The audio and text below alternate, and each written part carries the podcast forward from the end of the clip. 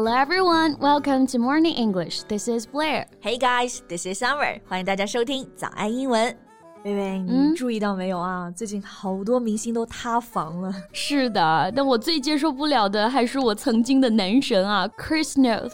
是的啊，这个 Chris Noth 人设完全崩塌啊！大家可能听这个名字啊不是很熟悉，但一说过他演过的角色啊，肯定都见过。Yeah, he's best known for playing Mr. Big on Sex and the City, and Peter on The Good Wife, and also a police officer on Law and Order. 他最有名的还是《欲望都市》里面的大先生 Mr. Big。然后他还演了《傲骨贤妻》里的 Peter，《法律与秩序》里的 Mike。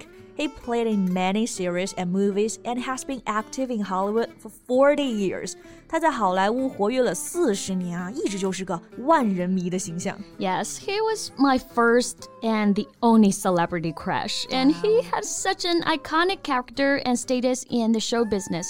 So I was really shocked and disappointed when I saw the news of his scandal. 这个 scandal 就是丑闻啊，真的是惊天大丑闻。 那我们大先生 Mr. Big，他的丑闻呢，就是被三名女性先后呢指控性侵，而且婚内出轨，还曾经家暴女友啊。嗯，He's been accused of sexual assault by three different women, cheating on his wife, and once being abusive. Again, shocked and disappointed，真的是震惊，而且特别失望。Yeah, you're not alone. So how about today we talk about the scandal? Alright，那今天呢，我们除了可以讲讲 Chris 的丑闻之外，其实还可以聊聊人设崩塌、偶像塌房相关的一些表达啊，最近应该会很常用。没问题。在节目的开始，给大家送一个福利。今天给大家限量送出十个我们早安英文王牌会员课程的七天免费体验权限，两千多节早安英文会员课程以及每天一场的中外教直播课，通通可以无限畅听。体验链接放在我们本期节目的 show notes 里面了，请大家自行领取，先到先得。So, do you know that Sex and the City was the first show I ever watched, and it's still my favorite? Yeah, I know you're such a big fan of it。就是贝贝总是告诉我们啊，《欲望都市》是他看过的第一部剧，然后特别喜欢，对吧？嗯、所以其实贝贝最近还很开心，因为呢，《欲望都市》它重映了，是一个衍生剧啊，名字是 And Just Like That。嗯，是的，这里的重映呢，我们会用这个单词啊，reboot。R E B O O T，关于电脑是指重新启动啊，看剧的时候就是重映了。So I was really expecting the Sex and the City reboot.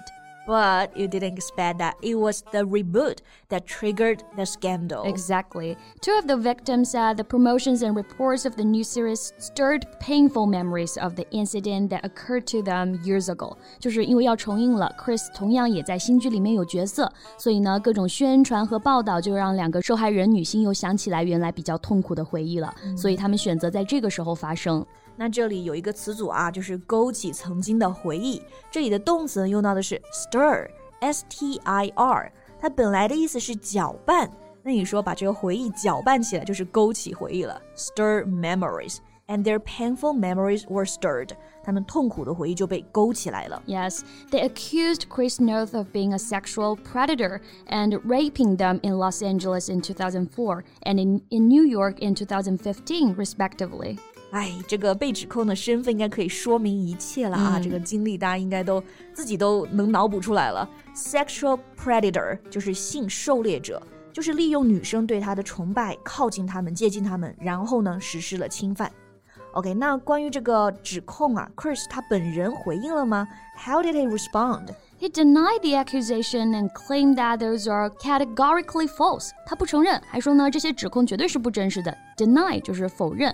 那 categorically 在这里呢表示发表声明的时候经常可以见到，我们可以来学习一下啊。这个词听上去很复杂，但其实词根呢大家很熟悉，就是 category 种类、类别的意思。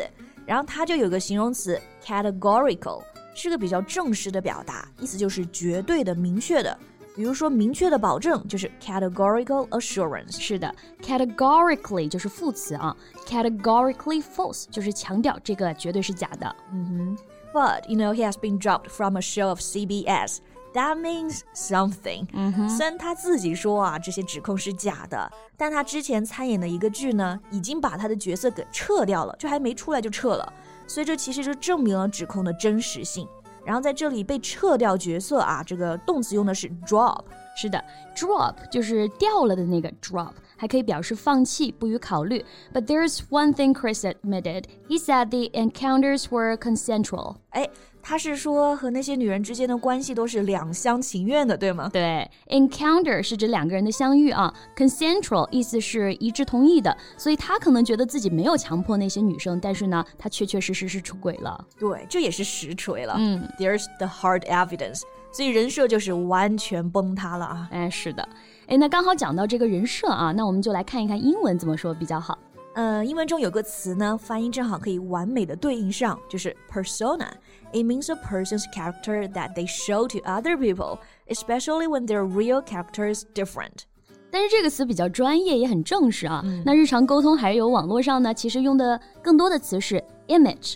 image 本来就是指形象嘛，所以明星的人设可以直接说 public image。是的，那 Chris 他的人设崩塌了，崩塌这个动词可以用 ruin，被破坏、毁坏。So we can say his public image has been ruined. Totally ruined or totally collapsed. 崩塌嘛，直接翻译的单词就是 collapse。这里也可以说 So the public image of my crush collapsed. Yeah, right. 那现在呢，还有一个新词啊，就是专门可以用在偶像人设崩塌、出了丑闻这种场合。So which word? Cancel. Cancel 啊，是的，这个词最近真的很火啊。大家知道这个 cancel 可以表示取消，对吧？嗯，比如说取消航班，cancel the flight；取消订单，cancel the order。Right, but now we can also cancel somebody, especially a celebrity or a well-known figure. It means to stop giving support to that person. 是的，取消一个明星，其实啊就是说不再支持他，然后开始抵制他，取关他了。You might boycott their movies or no longer reading or promoting any of their work. 比如王力宏嘛，最近就塌房了啊，就可以说 he was cancelled. Chris 也塌房了，he got cancelled. Right. So their masks are finally off. 对，这个表达也可以啊。Mask 就是我们指的那个口罩，mask。这里不是说他们在疫情期间不戴口罩啊，这里的 mask 呢，其实还可以表示一个人的伪装。Right. So if their masks are off, it means they cannot hide their true characters anymore. They revealed who they really are. Their masks are off and they're actual monsters. 所以你像崇拜偶像啊，尤其是娱乐圈的明星呢，就很难经得起考验。现在时间已经很明白的告诉我们答案了。是的，那现在大家知道了 Mr. Big 的丑闻，有什么感受呢？来评论区给我们留言啊，让我知道失望的不是我一个人。Okay, thank you so much for listening. This is Blair. This is Summer. See you next time. Bye. 今天的节目就到这里了。如果节目还听得不过瘾的话，也欢迎加入我们的早安英文会员。成为会员，您就可以无限畅听我们每天一场免费的中外教直播课，以及两千多节原创系统课程了。今天我们限量送出十个七天免费试听权限，试听链接放在我们本期节目的 show notes 里了，请大家自行领取，先到先得。